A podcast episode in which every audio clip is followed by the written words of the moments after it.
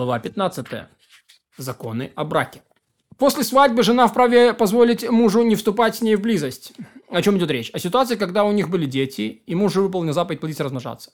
Но если он не выполнил, то обязан, то обязан вступать с ней в близость.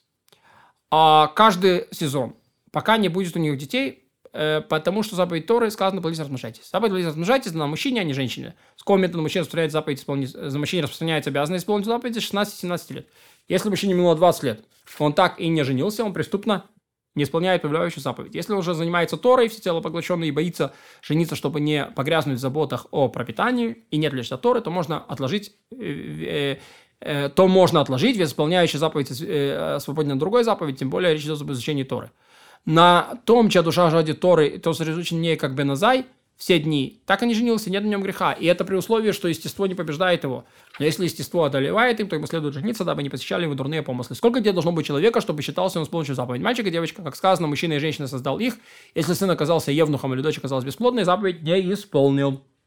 Если родилась, родились и оставили после себя детей, то заповедь плодиться размножаться. Он исполнил. Внуки подобны детям. О чем идет речь? Когда внуки мальчик и девочка – и родились от мальчика и девочки. Пусть даже мальчик от девочки и девочка от мальчика, поскольку они от двух его детей. Заповедь плодиться размножаться он исполнил. Но если был у него сын или дочь и умерли, когда один из них оставил мальчика и девочку, один из них, он еще не исполнил заповедь. Если у мужчины были дети, когда он принадлежал к другому народу, а потом принял иудаизм, и они приняли иудаизм, то он эту заповедь исполнил. Если у него были дети, того, как он был рабом, потом освободился, и его дети освободились, то заповедь «Плодитесь, размножайтесь» он не исполнил не исполнит, пока не родятся у него дети после освобождения, потому что у рабов нет родословной. Мужчине следует жениться на неродящей, старухе, бесплодной, малолетней, и способной родить. Разве что, если исполнил заповедь, плодитесь, размножайтесь. Или у нее есть другая жена, чтобы с ней плодиться, размножаться. Если же женился и прожил с ней 10 лет, и она ему не родила, пусть разведется и выплатит ктуве. Или пусть женится на женщине, способной родить. Если он не желает разводиться, то его принуждают, убьют кнутом, пока не разведется. А если он говорит, я с ней связь не ступлю, я буду соседствовать при свидетелях, чтобы не уединяться с ней. Вот. Неважно, муж говорит это или жена, не слушает. Ибо они разводятся, и он берет себе... Или они разводятся, или он берет себе жену свободную родить. А, а, пробыла с ним 10 лет, не родила, и про мужа известно, что его семя, как стрелой, выстреливает, предполагают, что дело в болезни жены. И она разводится и не получает выплат по ктубе, но получает дополнительную часть тулу. Потому что такая жена не хуже бесплодной, которая муж не опознал, в, э, в той полагается дополнительная часть тубы, как будет объяснено. А если не выстреливает как стрелой, предполагается, что близ, болезнь только у него. И когда разведется, платит по ктубе, все, и основная часть дополнительно.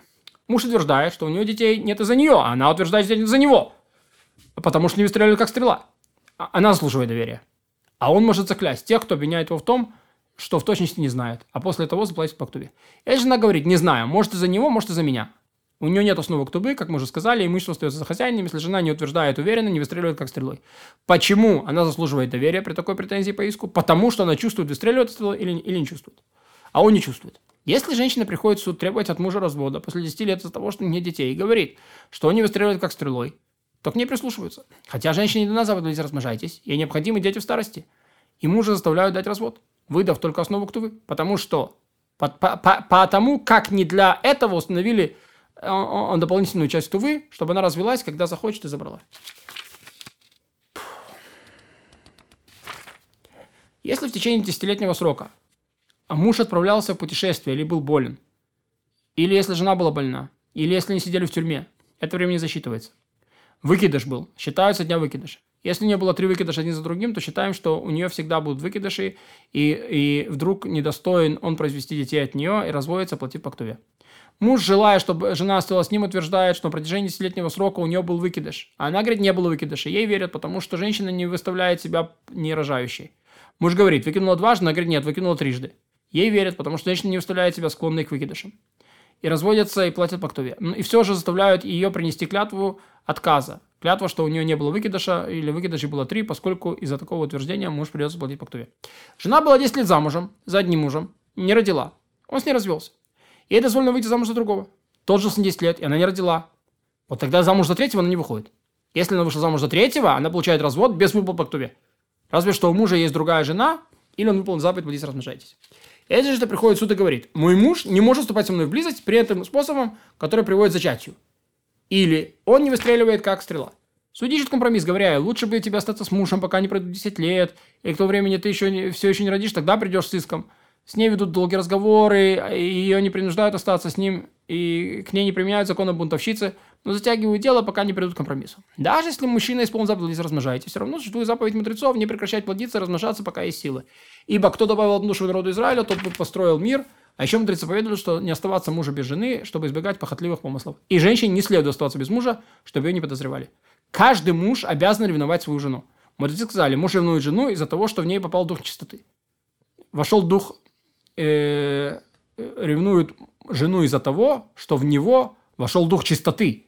Не следует ревновать сверх меры. Муж, мужу запрещено насиловать жену, вступать с ней в связь насильно, но только с ее согласия, с ласковыми речами и радостью.